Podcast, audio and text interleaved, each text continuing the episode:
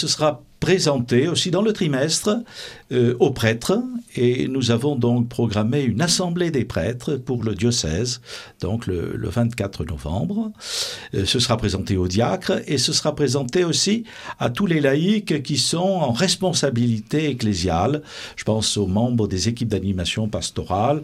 Euh, aux, laïcs en mission ecclésiale.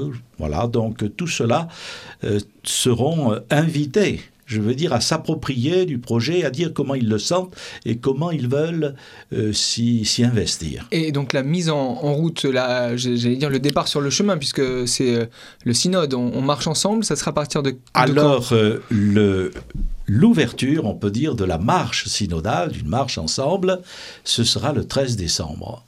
Alors pourquoi le 13 décembre? C'est l'année de la miséricorde.